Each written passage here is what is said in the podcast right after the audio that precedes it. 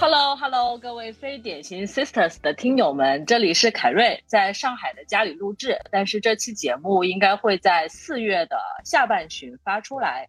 然后今天这期呢，想跟大家说一说沟通的话题，请到的也是我的一位老朋友，认识应该在十年左右。这位老师是嘉瑞老师，他一直在做关于沟通交流方面的工作，非常高兴跟嘉瑞老师交流。有请嘉瑞老师介绍自己。Hello，Hello，那个凯瑞老凯瑞老师的朋友们，大家好哈。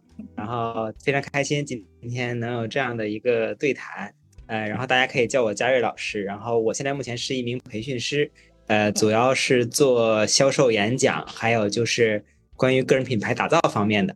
然后呢，在过去的几年当中，也一直都是从事在沟通啊、表达呀，然后尤其是逻辑这块也出了一本书《逻辑说服力》，呃，卖的也还不错。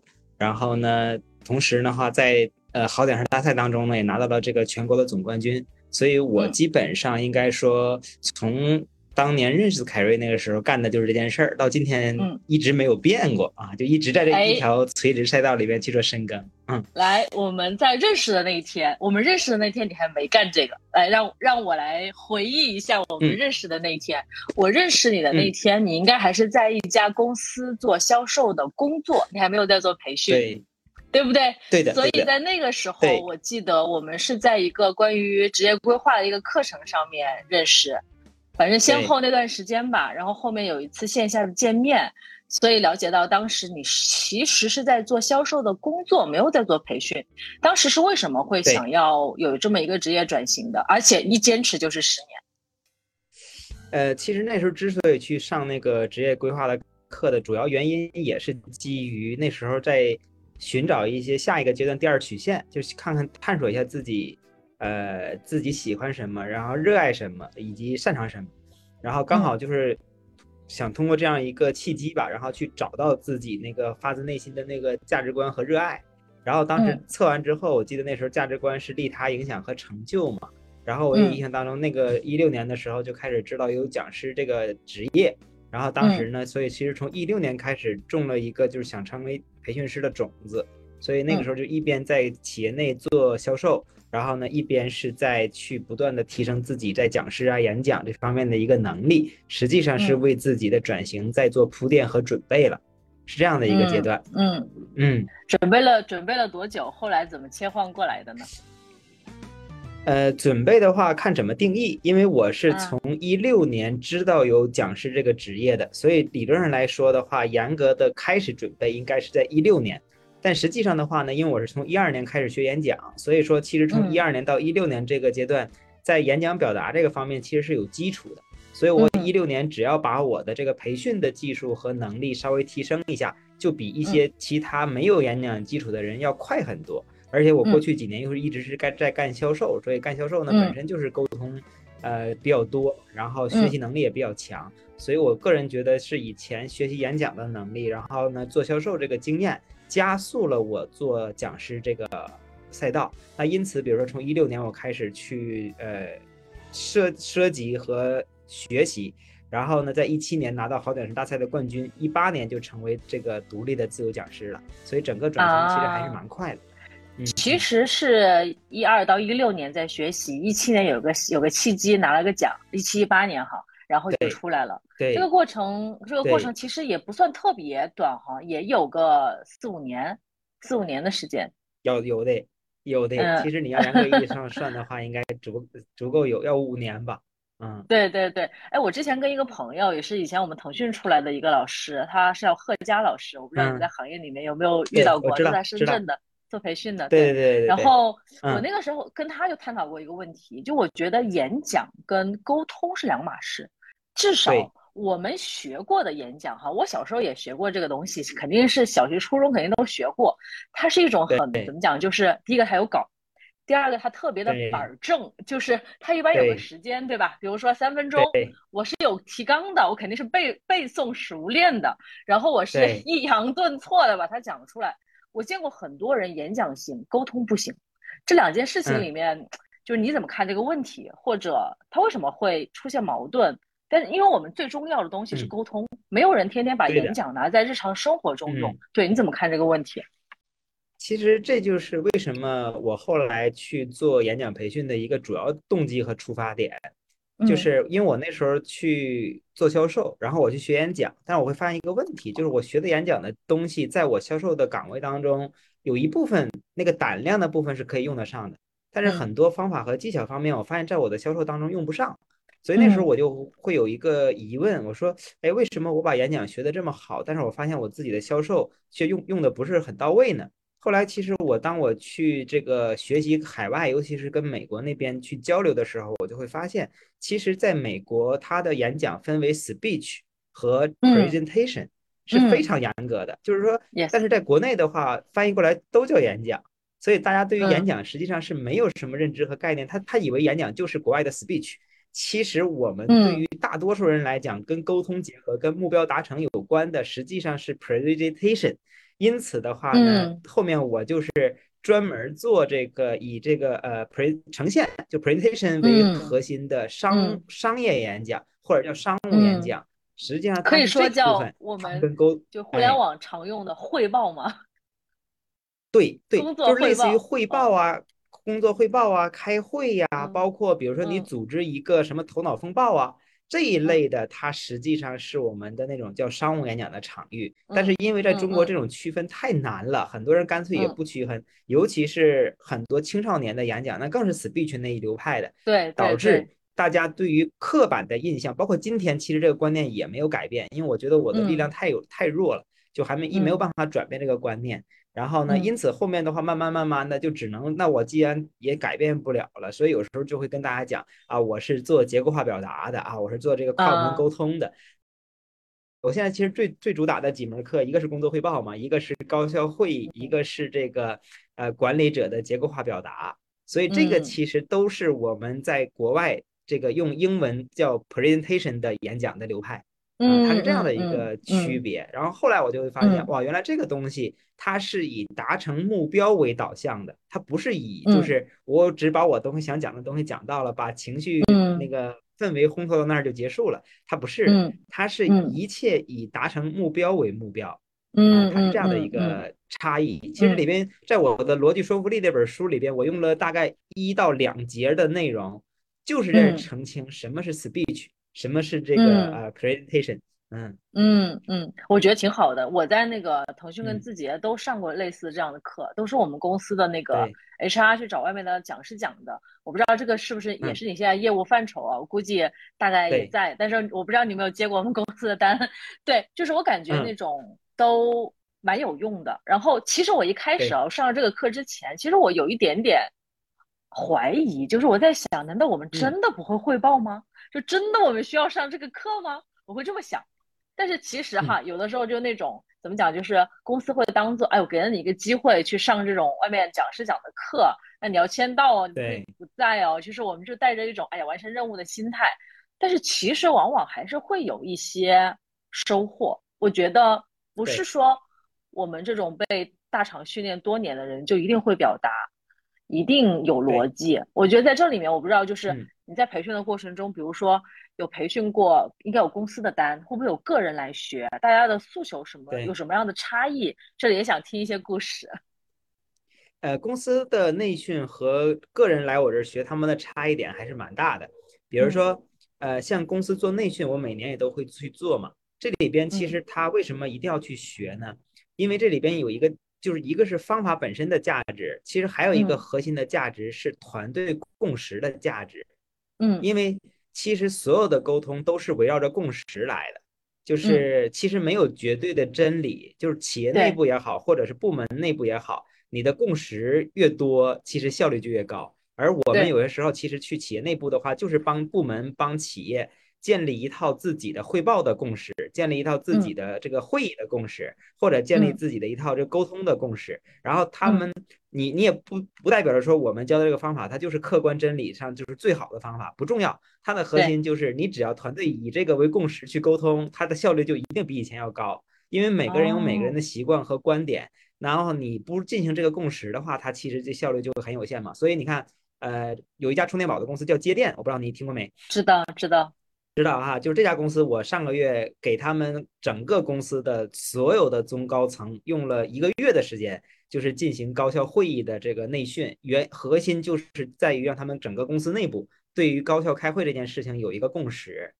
啊，所以这个其实就是给给企业内部做培训的时候，我我们这些培训师们有个非常重要的价值。但是我就不知道其他的培训师有没有意识到这个点。其实不是我们多厉害，而是我们作为一个引导者和这个讲师的角色，帮助内部达成这样一个沟通的一系列的共识和工具。我觉得这个是很大的一个价值。然后那有一些人是来到我们的这个瑞研的。来个人付费来学习的，对于他们来讲，其实他们更在意的是个人的个人品牌打造。比如说，他可能在介绍业务的时候，发现介绍的没有逻辑，然后别人听不懂，拿不到订单。对。然后这个时候他会觉得说，那我要提升一下我的演讲。然后你会发现他其实是奔着提升演讲来的，但你其实是他学了之后，他发现演讲没有逻辑，只是他个人品牌不是很强的其中之一，但不是唯一。它可能会涉及到，比如说你个人的定位有没有清晰，然后的产品体系合不合理，然后你介绍产品的时候的这个结构框架是不是清晰，然后包括你的成交方面是不是有卡点，它是围绕着整个个人能够更好的去变现，嗯，带来更好的结果，它从这个维度去呃侧重的。因此的话，就是呃企业买单和个人买单，它会有一些侧重不同的目标，但其实它的底层的内核。有很多东西是相通的，就比如说，你要想把产品能够有逻辑的讲清楚，那这个时候的话，你得知道你的产品是啥吧，你得知道你的受众是谁吧，那你得知道他们要什么吧。所以这个时候，其实你一系列的一梳理之后啊，原来他要解决的是那个问题，啊，真的真的，我觉得真的是会有差异，而且就是大家对结果的期待可能不一样。我可以回应一下你刚刚说的那个呃内训的那个部分，因为。达成这个沟通的共识，这个真的很重要。尤其是哈，就是分工越细致，比如说像我现在的工作，可能我们交叉合作的方会有四到五方，大家一定都有自己的 OKR，对吧？大家一定都有自己的这个衡量成功的标准。那对，而且我我还想再联合着你开始讲的一个词，我一直记在脑子里，我等下可能想展开来问你的一个词叫利他。其实我觉得利他和达成共识，它可以结合起来用。就是我我我我可能没有，就是因为你深耕这个行业十年哈，那我可能就是在在工作中可能也养成了一些这样的习惯，也许是野生的路子。我用的什么方式跟别人达成共识呢？我喜欢利他。就我有一个概念叫做，假设今天就甲乙我跟另外一个人甲乙双方，我们能最快达成共识的方法是我先让你赢。就是我先让你觉得我在为你着想，哎，好像是我没有受过训练，野生路子琢磨出来的达成共识的办法，不知道这个也可能是你们的一个结论，我不知道。呃，这个是达成共识里边非常重要的一个核心，就我们在说服的角度来讲叫互惠嘛，其实跟利他是一回事儿。就是呃，你看哈，我经常在公，我经常在内训里边举一个例子，我就说。如果让你们只说一句话去吸引你的朋友加入到你所在的这家公司，你会怎么说？嗯，然后呢，很多人就会说：“哎呀，这个我们公司是国企。”也有人说：“哎，我们公司钱多事少离家近。”然后也有人说：“这个，哎，我觉得我我觉得你那个刚特别适合我们公司啊，未来会很有前途。”嗯，那你看哈，这里边它就有一个点是，有人说的是观点，有人说的不是观点。比如说我们公司是国企，它就不是观点，它是一个事实。然后说，哎，钱多事少离家近，他这个是观点。然后，对，那这里边，当你用什么样的观点才能够打动对方，达到你要的目标呢？因为这里边有一个核心点，就这个观点一定是对方所在意的利益。如果对方在意的是这个钱多事少离家近，那你刚好说这个观点能够打动他。如果对方在意的是未来的成长性，那你跟他说钱多事少离家近，他反而觉得说不去了，我去那儿干嘛？我不养老。哎哎，所以说。这个就是你刚才提到的，叫利他。利他就是站在对方的角度提一个他感兴趣的观点和结论，只有这样子才能实现你想要的目标啊！他是这个逻辑。但我又有一个问题了，那如果你跟你的这个沟通方，你俩之前不认识，你想要去了解他要什么，你得让先让他表达。如果他就是不表达呢？你怎么勾引他，他都不告诉你，你怎么办？提问啊。比如说，怎么怎么提问？就就我就是我就是不爱回答，我就是回答绝不超过五个字。你遇到过这种情况吗？嗯，这种情况应该有，但我目前遇到的还不是很多。因为这个时候你就跟他先聊天嘛，只要对方其实聊天这里边又涉及到一些，比如说像呃我们经常讲的叫关键对话的一个逻辑嘛，就是你一定要先给对方建立安全感，就是对方跟你聊天的时候，就不要让对方觉得内心里边不安全，或者是总感觉你在呃给他的不是一个启发，对，启发式提问，而是感觉好像是在反问、责问。就是那种语气的话，对方就觉得内心不安全，他凭什么回答你呀？因此这个时候，其实你在表达的时候特别注意这种提问的方式和技巧。那就比如说，呃，你就问一些开放式的问题。那比如说，在在你选择一份工作的时候，你比较在意的三个要素是什么呀？就排，就是说排前三的。那这时候他就会想一想嘛。那想完之后，你就可以说，哎，这个特别好啊！不管他说一个还是两个，还是任何什么点，你都先肯定他嘛。肯定他之后你就问呢，你说那那那对，那还有吗？就是哎，我觉得这个点特别好，那还有其他的吗？然后就慢慢慢慢慢慢就鼓励鼓励他嘛，直到他说我没有了，那我们把刚才你说的这个进行一个排序，然后你看这个这个这个，你看哪个能排在前三？然后他他可能就会自己在思考了嘛，这时候你就会知道对方要什么了，然后你基于那个点再去这个匹配那个核心的观点。就我发现，就是嘉瑞，你现在跟我们开着视频哈，就是你现在的跟十年之前哈有一个。一直没有变的东西，我觉得特别好。就是你跟我沟通的时候，不管是我在说话还是你在说话的时候，你的眼神都特别热切。我觉得这可能，这可能是天赋，这不，这好像不是训练出来的。因为有一些人，他就是因为这样显得很真诚。嗯。呃，这个问题我还真不知道是怎么怎么来的啊，就没没 没有去没没有去觉察过这个点，就是反正。也有一些人给我反馈这个点是不是刻意练的？那我好像好像自己也没有什么刻意练，但也不排除有有某一天看了一本书，或者是听到一个什么方式，然后就学以致用了哈。因为这个已经没没没什么这方面的一个因为意识层面的了。因因因为我我我觉得可能大部分是天分哈。因为当时我认识你的时候，你应该还蛮年轻的，二十四有吗？当年我们是哪一年？一二一三年吧，一二一三年吧。应该就是二十四岁对吧？我还大概记得你是哪一年出生的，那个时候还很年轻。我觉得基本上就是一个初出茅庐的那种状态。你现在跟当年的眼神是一样的，也可以说明你现在很有少年感，挺好。哈哈，谢谢谢谢谢谢。因为我想讲这个归来依然是少年啊，真好真好。因为我想讲这个点是，我有一个朋友，就是嗯，是个女孩子，然后她很年轻，九五年的，然后。她会觉得，她这也是个事实哈。她会觉得跟我讲话的时候我很亲切，有可能我的眼神也是比较温和的那种，但她自己不是。然而她自己会比较凶，这是这个是个事实，我也只能够如实的告诉他，真的就是我都感觉你在正常跟我说话的时候，你好像有情绪。他说我真没情绪，然后他就觉得哎我好吃亏，就这个事儿能训练吗？这其实也是沟通的一部分，对吧？我们沟通有。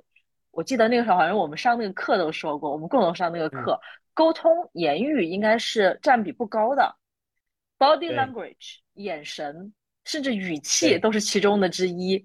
我就会想，哎，我因为这个是我们俩共有的优点，但是有可能是某人的困扰，某些人的困扰。这个眼神它能怎么训练？或者你有没有训练过这个部分是提高沟通能力的一趴？呃，我要求比较高。呃，非常好的问题，这是非常好的问题。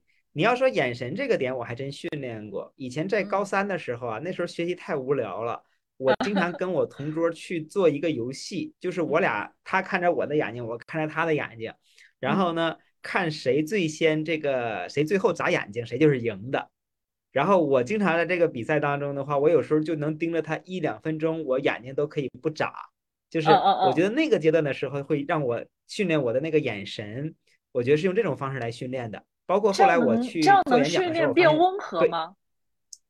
啊，温和可能它变得有神，这个是可以的。哦，OK。然后呢，温和这个点呢，它分为两个板块，一个是从外往内训练，一个是从内往外训练。比如说举个例子，从外往外，从外往内训练的话呢，大家都知道，比如说像空姐的微笑，对吧？它肯定都是训练出来的。能，这是能训练的。哎呀，对，能训练的，因为。我不管你内心怎么样，反正我通过这套方式，我都能让你表现得很亲和，啊，这个是有方法的。第二个的话，就是一个人他呃，我们经常讲叫这个面部也好，或言由心生嘛，嗯，它的核心的，你要是真正彻底改变，就要改变成内在的那种喜悦。就是如果他内在每一天他真的就是能够很喜悦的状态，其实他的面部很难不微笑，他很难就是都是那种一直绷着脸的状态。那两种方式都有效，但是如果是能够从内呃开始去调整自己对于这种喜悦的状态，其实是反而最有效果的啊。我个人是觉得是一定可以训练的。嗯，挺好的，挺好的。哎呀，从那喜喜悦这个其实有点难，但是我觉得。还是得这么去想，尤其是这几年你也知道，互联网在下行了，我所在的环境吐槽的人真的是很多。但是我觉得这个还是有机会的。哎，我们刚刚说到利他啊，其实我印象特别深刻的是，你那，你之前我们一起参加的那个，应该是叫那个组织叫什么来着？就是大家每周都开会的那个演讲组织。呃，ACTP 俱乐部。啊，对，就是你虽然后面淡出了，但是你应该做了蛮长一段时间。那个时候你好像还在那家公司做销售吧？就是你是业余的时间在做，而且投入很多。在那个过程中是什么样的精神力量支持着你做那件事情？以及你觉得一定是有收获的嘛？就你个人来说，他的收获都在哪里？嗯，我觉得第一个很重要的点真的是热爱。就是那个时候你没有，就因为你热爱这件事情，你们根本没有计算这件事情的投入产出比，你就觉得你做这件事情很开心，本身就是回报了呀，对吧？所以当时我觉得很重要的一个点是热爱，因为这件事情是让我一直做的核心嘛。第二个的话呢，就是你的成长是跟你的目标是匹配的，比如说，因为我就是想做讲师，那我的核心点是我的基础很弱。那我如果想链接这些讲师，那我只有一个方式，就是给他们做服务嘛。所以当时我就想说，那我既然自己能力不足，那我就给能力足的人做服务，我不就可以跟他们这个保持很亲密的关系？这样的话，我从他们身上能学到很多东西嘛。所以就是能能在这个过程当中得到很多的成长，而这个成长是又是跟自己的目标非常匹配的。然后当时我就觉得这个点其实是两个非常非常重要的一个核心点啊。嗯。但是你中间也花了非常长的时间嘛，虽然它是不盈利的，对，但是因为其实每周要来，而且是线下的聚会，我觉得对人的成本还是挺高，就参与这件事情的成本啊，对，因为因为时间本身就是最宝贵的东西嘛，所以后面你们为就是比如说后面会不会大家的参与就是出场率就变少了，或者就。就不了了之了，我也不知道现在这个组织还在不在。我当时感觉氛围真的是蛮好的，我还存着当时的很多照片。呃，组织还在，但是呢，随着人的成长，他一定会去一个新的圈子。因为所谓的时间这个东西呢，其实核心就在于这个人的时间成本有多大。比如说，当时我那年在做这个部分的时候，十年前，那个时候其实对我来讲，时间是不值钱的。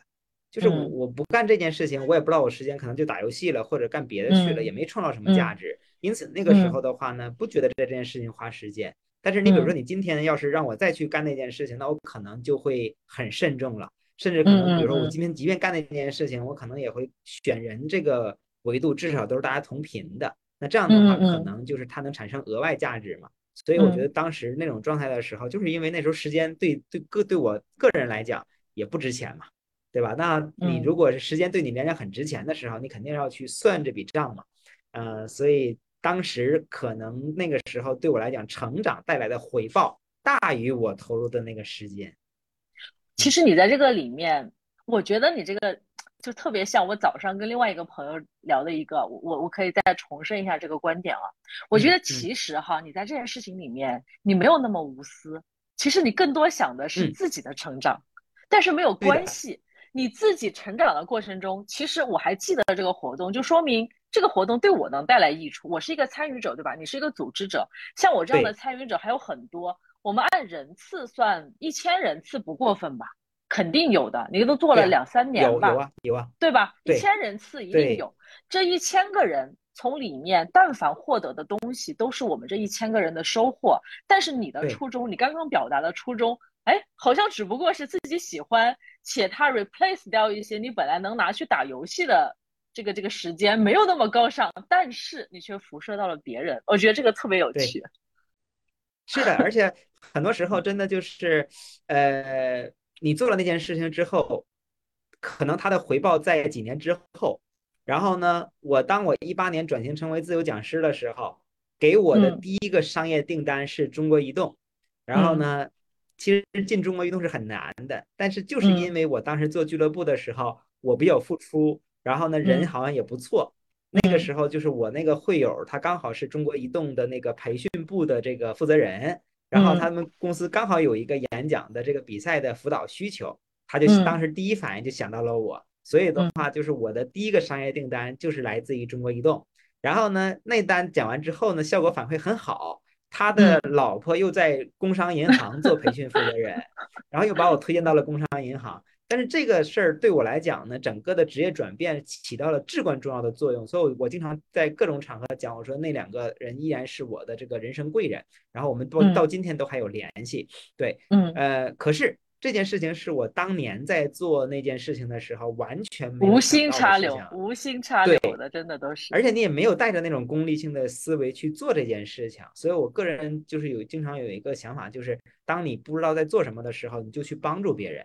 然后你表面上好像在在帮助别人，其实你是在种善的种子，而这个种子你不知道在哪一天以另外一种形式就开花和结果了。然后刚才你提到的那个利他，还有那个点，其实和利己的这个概念没那么高大上。其实我个人觉得，就是利他和利己，它是这个硬币的正反面。就是我们给客户呈现的是利他那一面，但自己看到的那个就是利己的那一面。因为所有所有的商业商业的核心就是以利他的形式实现利己的目标，这就是我觉得这就是这个商业的核心呀。我们没办法去说你是利他还是利己，但是你如果说你两面全是利己，不好意思，这个硬币没有人要，那它根本就不成立嘛。是你全部都是利他，也不可持久，这也不现实。对呀，对呀，是的，是的。我我其实我非常我非常年轻的时候就是特别相信一句话，它是 one of my 人生信条，就是嗯，我觉得人做最好的事情就叫利己不损人。我觉得这个人已经非常厉害了。如果你这一辈子都能贯彻利己不损人。其实他会有很多的辐射效应。就我是一个自私的自，我是一个自私的人。其实我是一个自私的人，但是我在很多人的反馈里面，我不知道什么时候帮助到了很多人。我觉得这已经是最好的状态了。我要澄清一个概念哈，其实 刚才你那种行为的话，很多人会把它变成叫自私。其实这在心理学当中有一个特别大的误解，尤其是中国的很多女性。呃，内心里边有个极大的这种误解，就是她把自私和自爱划等号，就是你的那种行为，比如说举个例子，叫利己不损人，在某种程度来讲，他更多实际上是自爱。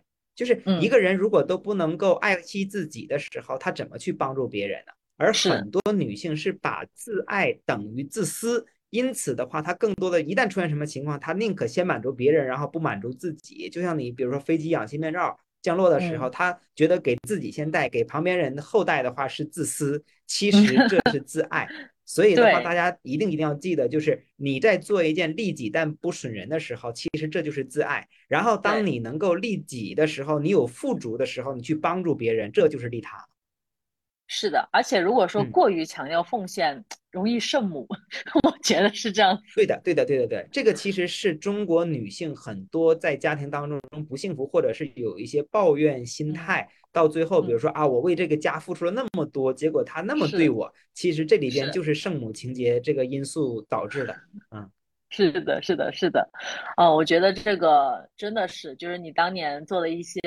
无心插柳的事情，后面成为你完全做自由讲师的一个很大的一个起点。我觉得这个我可能能分享一个小点吧，这个不一定完全跟你的相似。呃，我我在我在进腾讯之前努力了六年，这个故事我也经常讲。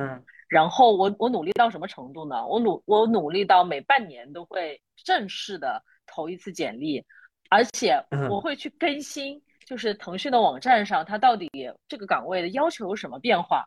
它的变化是哪一条？这一条如果我现在不够 OK 的话，我要在未来半年做一个什么样的项目合格？然后后面的六六年的时间，我身边所有的朋友都知道我想进腾讯，后面去给我内推的一个人是一个朋友的朋友的朋友的朋友，就是很多度人脉，就是全好像我身边全世界的人都知道，就变成。他们一旦有机会，就会推荐我。对，所以你其实这个也是，对，你说，就是就是就是就是，其实很难去解释说，我不我不确定这么做一定能成，但是好像我只能这么去做。对，因上努力，果上随缘嘛。所以这就是因上努力，努力的比较到位。是的，是的。哎，这句话好像最近有别人说给我，真的是高高频输入这句话给我：因上努力，果上随缘。哦，对，就是就是那天跟我聊那个环球旅行的那个女孩，她才二十岁，然后然后用非常低的成本，就是去。就是住沙发客的家里，然后住青旅，然后基本上除了南极洲没去，其他的州已经全部去过了。然后我就当时说，你在学生时代，或者说你为什么要去这么密集的去看这个世界？他就跟我说这句话：因上努力，果上随缘。因为他想知道这个世界长啥样，仅此而已。对，是的，是大道至简。对，其实确实是。我我现在就会觉得哈，就这个世界上其实呃道理。就是特别特别简单，嗯，然后最重要的是，就是你如何通过自己的行动去把这些很简单的道理，呃，变成自己的体验和生活。嗯，其实这个是最难的。是的，是的，是的。还有一个问题啊，我会问所有就是做类似老师的人都会问的一个问题，就是，嗯，你会不会因为你教授的知识也好，经验也好，学员没有努力践行而觉得很失望，甚至生气？呃，以前会，但是现在的话不会。就是以前的话呢，我觉得是会有一种执念，或者是太高估自己的能力了。嗯，然后呢，随着自己慢慢慢慢去修吧，然后可能就会现在呃心态上就会允许很多事情。就以前会觉得说，你都花了那么高的学费，因为我的学费毕竟也不便宜嘛，都要三万起。我说你都你都花了那么多学费了，然后你还不珍惜，对吧？你都不好好学习，我觉得这嗯有问题啊，对吧？然后呢，会内心里边有一些这个呃不是很舒服啊，或者对对方可能也是怎么样，然后对自己也会有这方面的一个期待。后来他有一个事儿，我觉得就是也是看一些书吧，比如说我看《论语》，然后我想一个问题，你比如说孔子是中国到现在为止在教育层面都没有人超越的一个人，就即便是这么厉害的一个人啊，弟子三千。七十二贤人，对吧？嗯，你想想，他他三千个弟子啊，那按理说这么好的老师，对吧？才出师三十七十二个人，然后按他的这个定义的逻辑来讲的话，这个啊，真正这个谁是呃学习最好的呢？是颜回啊？怎么定义他学习最好呢？叫这个呃不二过，不迁怒，对吧？你想想，这么厉害的一个老师，然后教出七十二个贤人，然后只有一个颜回能做到不迁怒、不二过。啊，所以后来我就会发现，我跟孔子那都没法比，对吧？那你们个，你凭什么要求你的那些弟子们、你的那些学生们要每个都能成为贤人？所以就是允许不同的人有不同的状态，然后也允许对方在状态好的时候再重新来学。啊，我觉得这个其实就把自己也解放了，然后让同学也轻松了。啊，特别特别好，这个一直是我的一个执念，你知道吗？就是，嗯。我之前也想过，就是是不是？我记得我们还讨论过这个问题，可能是一五年前后吧。虽然我最后没有选这条路，但是我内心中其实一直没有，当时是没有理解这一点的，因为我会怎么讲，就是太把自己当回事儿了。就是你刚刚说的那种，就是我感觉我跟你讲的东西很简单，你没有去做，那为什么呢？我就很想知道这一点。其实没有为什么，我们教育或者培训的专业性。那你能 get 到百分之一也好，百分之一百也好，那是你消化的部分，就 let it go 就好了，在这个点上。对，是的，是的，是。而且其实教育的核心是，呃，点燃和激发嘛。然后的话，就是尤其我现在的，我现在的来瑞研学习的用户都是女性，嗯，都是百分之百的女，百分之一百，就是百分之百的百分之百的女性创业者，个人个人付费的。那为什么呢？这我非常的吃惊。如果你说个百分之八十，我觉得在我预期中，百分之百我就非常吃惊了。对，因为我后来也在去思考，就是为什么是这样子的。然后我个人觉得，呃，有两个核心的点。第一个的话呢，就现在会发现女性在这个时代当中去更多的这种话语权和追求打造自己的个人品牌嘛，我觉得这是第一个大趋势上来讲。第二个的话呢，很重要的一个点。大家之所以来学习，其实一方面他们是想要去在商业上、在能力上有所提升；那还有一个对于女性来讲最重要的隐性看不见的部分是内在的能量，内心的部分。就是很多时候，你知道为什么我们教的方法他都听进去了，他也听懂了，但是他不去行动嘛？是因为他心里有特别多的卡点，比如说收钱的卡点、行动的卡点、拖延的卡点，这一系列的卡点背后都跟技能没有关系，都跟方法没有关系，都跟他会不会没有关系，是跟他如何对这件事情的看待。比如说很多人他之所以不做，他拖延，核心的内核就是害怕失败了，别人怎么看他？嗯，对呀，那你说这这个这个关他不解决掉？你给了他再多的方法，再多的工具，再多的好用的东西没有用，他依然不去做啊。因此的话，就是我现在更多的时候，你知道，帮助这些女性创业者，一方面我在提升他们外在的能力和商业这个板块，其实还有一块的话，我在不断的去激发他们内在的卡点和心力的能量这个板块啊。那通过这两个维度的话，去帮助这些女性创业者，然后一方面搞心，一方面搞钱。你如何让他不害怕呀？就是其实我觉得那个卡点，他好像有一点，就是你你总有一个 timing 会顿悟，但是你没到那个 timing 的时候，旁人怎么去帮助啊？我很好奇，就是不管不管和在意外人的看法，像这个点，这个怎么突破？呃，这个一定要他觉察到，就是你要通过，不管是通过活动也好，还是通过这种教学和引导也好。就是首先让他去觉察到这个点，那这里边的话呢，就一定要有一些心理学的背景，然后以及就比如说我们所谓的这种心学的一些基本功，然后呢，你就接触的多，接触多了之后，大体上就是那个类别还真的都是差不多的。然后你一定一定要先要去引导对方去觉察到这一点，然后他觉察到了之后，他才能改变。啊，所以我经常讲个叫觉察式改变的开始，就你先不要着急让他去改，你先让他能够看到自己的这个点，然后他看到了之后，他就开始去啊做些思考啊，做些尝试啊，然后营造一种氛围，不管你做啥都是鼓励，不管你做的这个什么情况都允许，都鼓励，给他营造一种安全的环境，然后让他们不断的去尝试和突破。哦，鼓励这个太重要了，你知道吗？嗯。我我我在深圳有一个就长达十年的一个兴趣爱好的画画班，我有的时候也在节目里面经常提啊，因为因为我已经其实不在深圳很久了嘛，跟深圳的牵连已经非常少了，但一直让我特别牵连的就是这个绘画班，我甚至没有在其他城市尝试加入另外一个画室，那个画室有什么魔力呢？我们都叫老师是夸夸精，你知道吗？因为我们都是成人零基础。我们没有任何考学的压力，没有任何人是为了高考去学画画的。然后呢，你又知道零基础，其实你说真的画的有多好，不会哈。老师呢也很，老师是专业的，没有任何问题，是那个国美的这个这个专业出身，他的父亲也是国内讲得出名字的画家，啊，这个都没有问题。但他的教学方式就是，不管怎么样都在夸你，我们就说老师夸夸精，这是一个点。另外一个更实际的。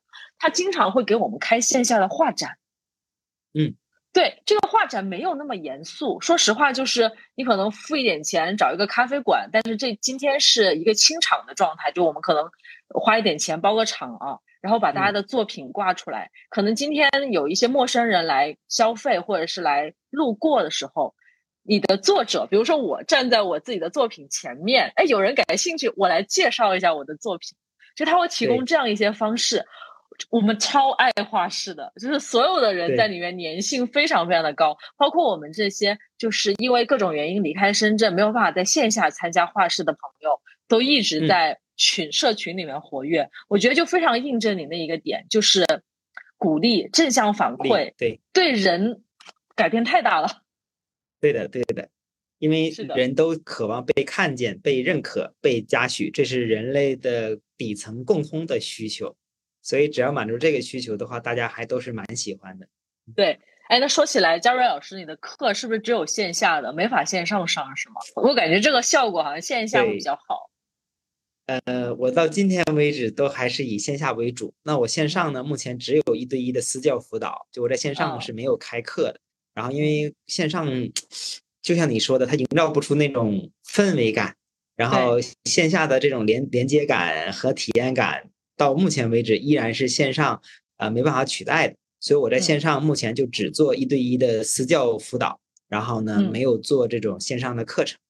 嗯，我看到你们今年好像搬到华润了，就是公司已经做如此大规模吗？这个来给你五分钟广告时间。呃，也也不是说公司做到多大规模，我觉得核心就是还是去满足用户的需求。因为我现在的用户不都是女性创业者嘛，然后第一个的话，他们的上课时间都是在工作日，然后第二个呢，他们对美和体验感是有要求的。那我们以前客户设计的，对，对，那我们以前那个场地是在这种以工业区改造的，然后呢，它的好处就在于。呃，周末和晚上空调是可以自己控制的，但那时候我们是属于还有周末开课和服务一些上班的人。那现在当我聚焦在服务一些女性创业者的时候，那肯定要去为这些用户去做更好的这种用户体验嘛。那基于这个点，其实是一个非常大的调整。然后第二个的话就是，呃，你在这种好的环境当中，啊，就是自己的心情和想去的动力不也会更足嘛？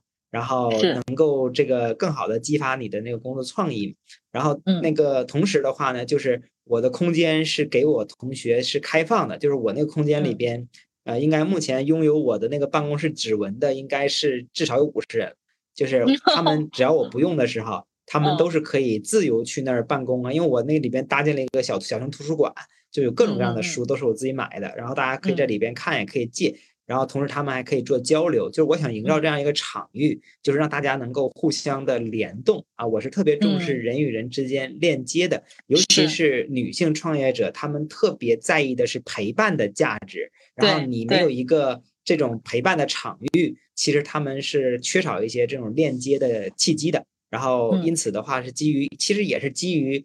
呃，你刚才说的那个用户想要什么，不就是利他吗？那利他的核心还是去让自己的这个事儿能够做得更好嘛，对吧？所以说，其实我如果今天我做的这件事情就是提炼成一句话，因为我经常去跟呃用户去筛选的时候，我说你们一定要用一句话把自己做什么能够讲清楚。那瑞妍在做的事情就是帮助女性创业者提升销售演讲能力，实现个人品牌变现。就是如果用一句话的话，就是这句话。用户群就是女性创业者，提升的外在的能力是这个演讲和销售，然后呢，实现打造的综合的是个人品牌的变现。所以其实如果说大家你是女性创业者，然后同时你又想提升演讲和销售，那其实瑞妍就特别适合大家。嗯嗯嗯嗯，我发现真的就是你你你贯彻了一个非常好的事情，真的是我可以说十年如一日吗？我感觉你现在跟我讲的跟我们第一次见面。真的都是一样的，就是你把这些事情用十年的时间，我没有说做到很完美，但是你朝着一个方向基本没有改变的在走。对我其实过去十年就刚才跟你聊天一样，是我一直在干这件事情，没有变过，就是大方向没有变。但你比如说产品呢，这个用户的迭代啊，细微方面的调整啊，这一定会有。但是整个的这个大方向这件事情其实一直没有变过，因为。呃，整个愿景和使命，从我第一天做这个事儿的时候，其实就是沿着那个思路嘛。比如现在我们的这个使命就是讲出影响力，成为有能量的发光体。那愿景就是让你有勇气过上自己向往的生活。其实就是每个人在每个人都渴望过上自己想要的那个样子，但其实这里边最反而缺乏的是什么？缺乏的是勇气。那勇气肯定是来自于你得有一些底气嘛。资本嘛，所以其实这个就是我们一直在致力于去干的这件事儿。这件事儿，我觉得，呃，够我干一辈子了。只是说形态上可能随着年龄啊，随着阶段呢会调整，但是这件事情的内核，我个人觉得其实我是没有改变的。嗯，过程中有过什么波折吗？包括之前的疫情对你们会有影响吗？有啊，有没有什么影响老大了？来来来。过去的几年，我觉得我从创业开始就一直没有顺过，啊，就是很多人问我说有没有困难，我觉得我到今天为止每一天每一天都很难，就没有哪天是顺的时候。我觉得，呃，我你想想，我一八年一八年九月份成立，一九年三三月份吧，不是二零年一八年九月份成立，打了大概半个半年多的游击战，因为那时候没有场地嘛。然后我在一九年的十月份。用了这个一年的努力，好不容易租了一个场地，刚用了三个月，然后疫情就来了。你想想那个时候，嗯，就是疫情来了之后，半年开不了课，房租照交，然后呢，你的支出照样，所以你整个那个过程当中其实是非常难的。然后第二个的话，好不容易能开线下课了，哇，那经常是各种取消啊，要不就是你开不了课，你取消；要么就是学员的地方被封控，来不了。对啊，我就过过去三年，我都是真的是战战兢兢，如履薄冰。然后很多人都会说啊，那疫情前了，你疫情放开了之后，你会不会好一点？其实根本没有，为什么呢？就是疫情放开之后的后遗症其实是很严重的。一个是大家的内心里边现在都还蛮焦虑的，都还为了自己的生存呐、事业的方向烦恼呢，他没有时间静下来去学习。第二个的话，就过去几年其实已经把大家的这个手头的资金都掏空了，就是都很少再花钱去这个去出来学，所以整个来讲的话。到今天为止，我都依然觉得我还是这个挣扎在这个创业的这个从零到一的这个阶段。但是，呃，另外一个心态是什么呢？就是你既然是想一直干这件事情，我个人觉得长期主义，你不对你不管是什么样的状态，反正它都是你该有的一种状态嘛。我觉得在这个过程当中，不断去修自己嘛，然后修自己的同时还能赚钱，还能帮助别人啊，我就觉得挺开心的。对我我我其实一直有一个观点啊，我觉得什么样子算是一个理想的工作或者是一个理想的创业哈，是你确定这件事情适合你啊，这是第一件事情啊，第一个观点。然后第二个是你干的比 average 平均数要好一些就行啊。对的。最后一个是你持续能得到正反馈，哪怕一点点。对的。这三步，你站在一起，呃，这个事情已经 perfect 了。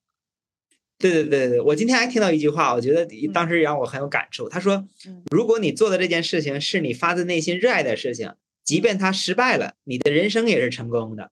但是如果你干的这件事情是自己特别不喜欢的事情，即便这个事儿成功了，但是你的人生也是失败的。”哎，我就觉得当时我看到这句话的时候，我觉得哎这句话很有道理。然后我干的这件事情就是一直是我自己喜欢的，反正就是不管成功和失败，我觉得从人生的长河角度来讲，它对我来讲还都是成功的。因为我最终其实想成为一个 life coach，啊，所以就是我现在目前都还是在这个方向上去努力嘛。嗯，是的，是的，而且我觉得不太可能怎么干的事情适合自己，自己又能从中得到快乐，然而它没有结果啊，除非是那种消耗型的啊，比如说我我我打到五十星荣耀王者，可能没啥用，但是也也可能有点 用，拿出去炫耀哈。就举个极端的例子，我觉得只要不是这种。玩游戏之类的这种这种走向，一个正常的职业或者是一个事儿，我又喜欢，我又擅长，嗯，不会没有结果，真的，我没有见到过这种。我身边有特别爱做手工的，有一个前提，做那个，嗯，你讲，嗯嗯嗯嗯，就是这里边有一个前提，就是他一定要从手艺人变成商人，就是一个太有情怀的手艺人是不行的。就是我帮了太多手艺人去过渡到商人，因为很多人他是技术很好，然后对这事儿很有情怀，然后他又很热爱，他又能帮助到别人，但是就是在商业化这块儿的话，就是不知道怎么办。那这种情况的话，就会有一点点局限。如果大家前面都符合，然后同时你还有商人的这种思维，其实一定会不会错的。嗯，哦，你这个说的很很对，其实这很关键哈。除非这种情况是他有别的谋生手段，这个事儿他就是个爱好啊。那爱好我们归爱好谈，但如果我们说成是一个工作或者是一个创业，那他毕竟最后还是要有商业的交付，要不然是不可持续的。嗯，对的，对的，对的，是这样子的。你看我上下一周，呃，不是下一周啊，对，下一周我就会去那个黄山，呃，参加那个古琴的游学。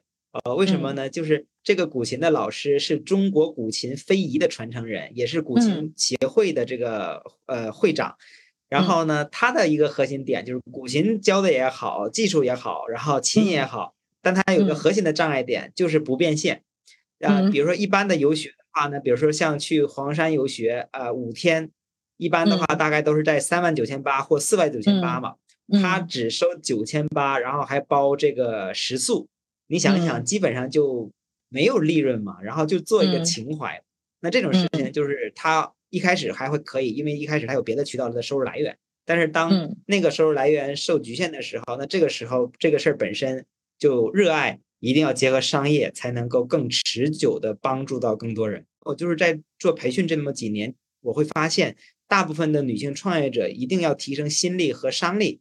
然后的话呢，市面上又很少有这样的一个呃综合的这么一个社群，而且我觉得把社群要真正做好，用这种非盈利性质的方式更容易把它做大。而如果是用一个比如说培训机构的性质做，那就比如说可能只能影响几百个人。但是如果你能搭建一个很好的机制、很好的平台，那我觉得你就能影响至少几万个人，甚至是十几万人。我觉得这样的方式是我我现在正在去做的事情。这个，嗯，这个我很感兴趣啊，这个让我参与进来呗。